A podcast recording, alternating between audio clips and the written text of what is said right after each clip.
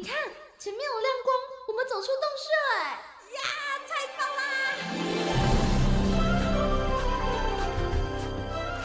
哇，这这是长毛象，还有剑齿虎哎，还有好多好多绝种的动物哦！哎，仔细一看，它们都散发着光芒哎！我听说啊，有些动物为了躲避人间的乱世，所以选择修仙飞升呢。哦，怪不得他们都发着光，飘飘似神仙呢！动物成仙去。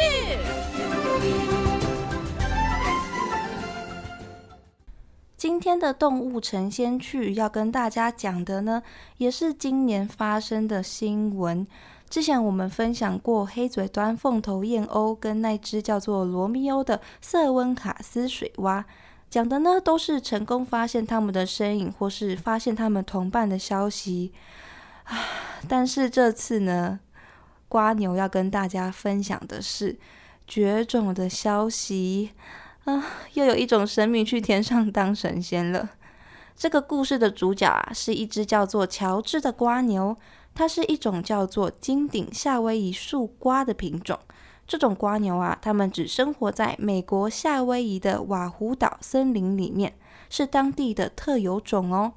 它是树栖肺螺类的陆地瓜牛，就是有着两对触角的有肺类瓜牛。它们的壳啊，跟螺一样，是螺旋圆锥状的。壳上面的花纹呢，每一只都不太一样，但是呢，它们一样都有着漂亮的纹路跟非常亮丽的颜色。我想这也是。为什么它们会被人类大量猎捕的原因？原本它们的数量有非常非常的多，被当地人啊会串成项链等等的装饰品。后来呢就被大量的猎捕，抓来当做收藏品收集。这些树瓜牛啊，在自然中呢扮演着非常重要的角色，因为它们会吃地上腐烂的树叶，是自然中的分解者。把腐烂的树叶吃掉之后啊，排泄物就可以当成营养的堆肥。在它们进食的过程中，也会把腐叶弄得细细碎碎的，这个呢也会方便微生物进行分解。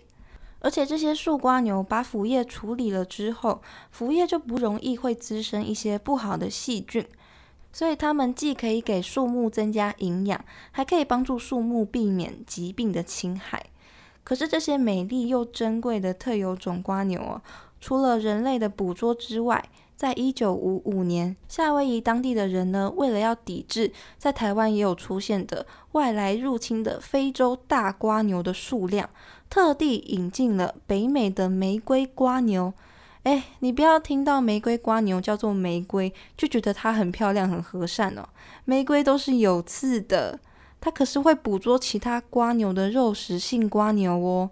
他们原本以为啊，引进玫瑰瓜牛就可以解决入侵种的危机。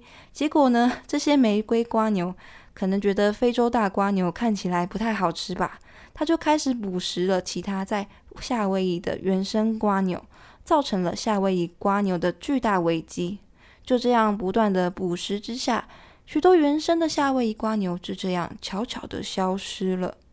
生物学家发现了之后，觉得再这样下去不行，就决定要阻止这些原生瓜牛继续这样消失。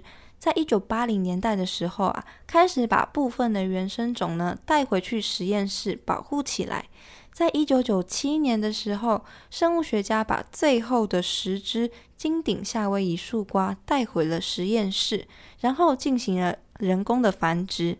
虽然有成功繁殖出小瓜牛。但是却因为不明的原因啊，大家都纷纷的去世了。二零一一年的时候，就只剩下了一只瓜牛。因为这样的情况啊，跟二零一二年绝种的平塔岛象龟孤独乔治，不知道大家知不知道这只象龟？当时报道新闻其实都报得很大。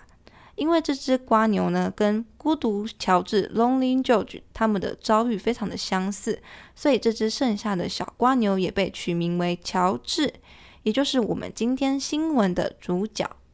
那没想到这只乔治，它也就这样孤独了，生活了十四年，哇，真的是非常漫长、非常久的时间，但是都没有再发现任何它的同伙了。在今年一月四号的时候。夏威夷土地及自然资源部在 FB 上面啊，非常遗憾的宣布，我们的乔治小瓜牛在一月一日元旦的时候离开了我们，最后一只金底夏威夷树瓜就这样再也见不到了。那关于夏威夷树瓜，其实在当地有个很可爱的传说，传说中夏威夷树瓜牛啊是有着非常动人的歌声。被称作树林的声音，当然，我们的小瓜牛是不会发出任何声响的啦。但是它们的消失，我们是不是也能够认为这就是它们在代表着生态对我们发出警告呢？小小的瓜牛，没想到也终究是逃不过消失的危机。环境保育真的是应该及时，而且要持续的做下去了。当然，除了生态的保育，富裕计划也是我们的努力目标。生物学家保存了乔治的 DNA，期待在未来研究人员的努力以及科技的进步之下，我们能够再次见到这些美丽的瓜牛。在这之前呢，我们就应该要好好的维护它们的生态，保护它们生存的家园，不要再继续破坏下去。期望在未来成功富裕之后，他们能有一个可以安全生活的家，这就是我们目前能够做到的事情。